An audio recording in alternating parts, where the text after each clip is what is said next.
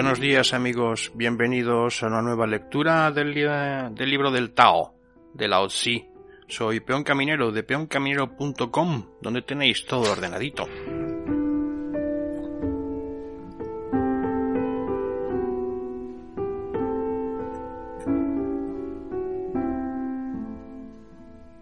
Hoy leeremos el poema 13, que dice así. Salir es nacer, entrar es morir. Al nacer, los trece pertenecen a la vida. Cuando se muere, los trece pertenecen a la muerte. Mas los hombres se aferran a la vida, hacen trabajar sus trece que van camino de la muerte. ¿Por qué? porque se aferran a la vida. He oído decir que quien sabe alimentar su vida no se cuida de rinocerontes y tigres cuando marcha por los montes. No porta armas ni coraza cuando penetra en el ejército enemigo. El rinoceronte no encuentra en él lugar donde cornearle, ni el tigre donde clavar sus garras, ni las armas donde aplicar su filo ¿Por qué? Porque no hay en él lugar para la muerte.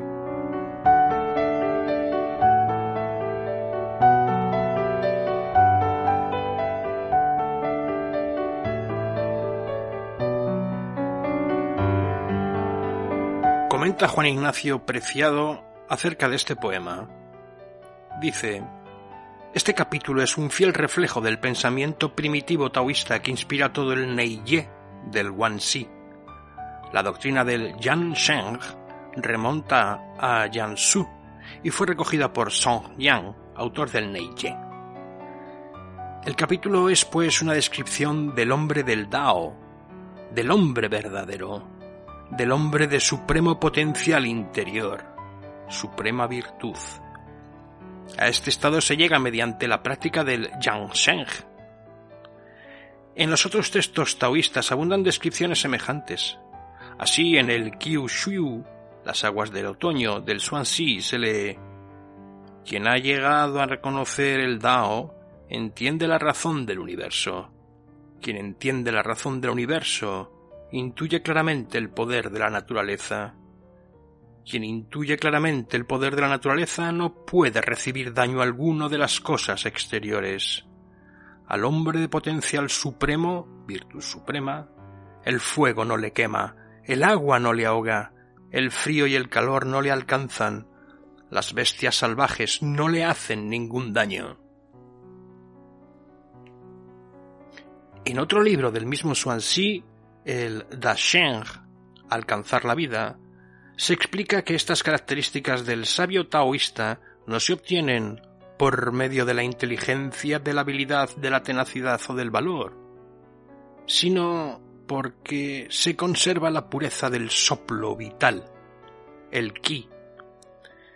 Vemos aquí de nuevo las ideas de Song Yang y por eso muchos deducen que el Yang Sheng se identifica en definitiva con las prácticas necesarias para conservar en su genuina pureza natural el ki, el soplo vital, o también el de, la virtud o potencial interior.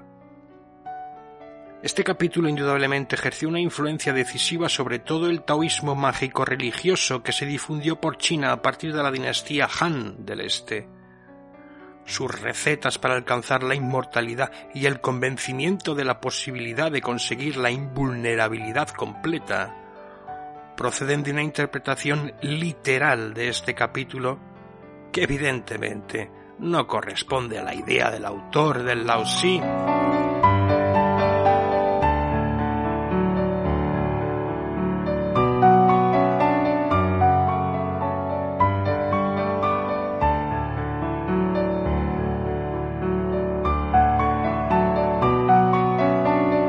Proseguimos ahora con la lectura del capítulo de El Taoísmo que en la introducción nos realiza Juan Ignacio Preciado continuando con lo ya expuesto en poemas anteriores.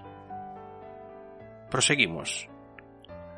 Las fórmulas, los métodos propuestos para conservar el Jin-Ki son mantenerse interiormente en vacío y en reposo, suprimir los deseos y la reflexión, no caer en la seducción de las cosas exteriores. Y todo esto complementado con un régimen de higiene fisiológica, eh, en el que las técnicas respiratorias ocupan un lugar clave, y un régimen dietético también que preservan al hombre de la enfermedad. Esta doctrina del Jing Qi les sirve igualmente de base para interpretar el concepto de Dao. Las diferentes corrientes taoístas se distinguen precisamente por su particular explicación del principio fundamental del Dao. En el caso de Jing, el Dao es identificado con el Jing Qi. El Dao, raíz y fuente, origen de todo cuanto existe, no es otra cosa que el Jing Qi. De esta manera se puede ver claramente que las más antiguas interpretaciones del Dao fueron de neto carácter materialista, pues el Jing Qi es entendido por Song Jing como una materia sutil de gran movilidad y de ningún modo como una realidad inmaterial. La doctrina del Jing Qi del taoísmo primitivo ofrece una gran similitud con la escuela del Yin Yang.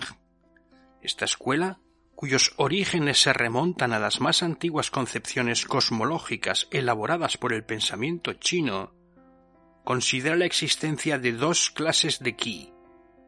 Uno es ligero y puro, de naturaleza yang, y tiende hacia arriba, hacia el cielo. El otro, de naturaleza yin, es pesado e impuro, y tiende hacia la tierra. Los seres estarían en definitiva constituidos por la unión de ambos. El yin ki del Nei Ye era probablemente el yang ki, es decir, el ki ligero y puro. Por eso se dice en este libro del Wanxi. Cuando el hombre nace, el cielo pone el jing, la tierra pone el shin, forma cuerpo. De la unión de ambos se constituye el hombre. Su unión es la vida. Si falta esa unión, no habrá vida alguna. Es pues claro que para el Wan-Si el hombre está formado por dos elementos, de los que uno, el Jing, procede del cielo y el otro, el Xing, de la tierra. Compárese este punto con el pasaje de Lao Si que dice Los diez mil seres contienen en su seno el yin y el yang. Los dos soplos vitales se compensan en un soplo vital armónico. A partir de estas citas puede advertirse que el cuerpo del hombre se forma del ki pesado e impuro y el espíritu está constituido por el ki ligero y puro. Otro pensamiento del Lao Si coincidente con el Wan Si lo encontramos más adelante. Puedes, portando sobre ti el alma corpórea, abrazar el uno y no abandonarlo. Aquí Jinpo, el alma corpórea, se refiere al mismo Jinki. La frase quiere decir que debe conservarse cuidadosamente el Jinki.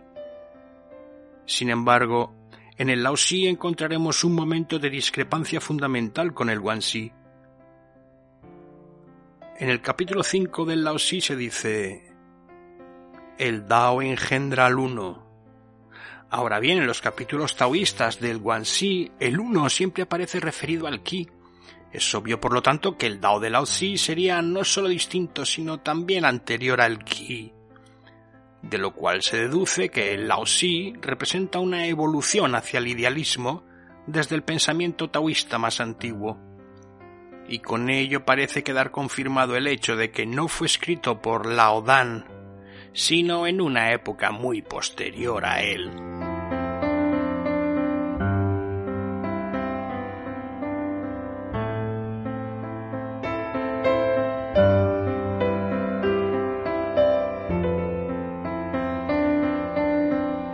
Y esto ha sido todo en la lectura del Tao por hoy. Porque estos conceptos ya digo que hay que irlos viendo poquito a poco. Puede que queden muy deslavazados, pero bueno, siempre podéis oír podcast de tirón. No pasa nada, ¿no? Y cortar y pegar lo que queráis, os descargáis el audio, bueno, enredáis con él, en fin. Y sin nada más que aportar por hoy, pues me despido. He sido peón caminero de peoncaminero.com. mandaros un muy fuerte abrazo, desearos mucha paz y paciencia para el camino, ¿vale? Paciencia. Y nada más, un muy fuerte abrazo, un saludo y nos vemos en otro podcast si al lugar y os apetece. Hasta luego.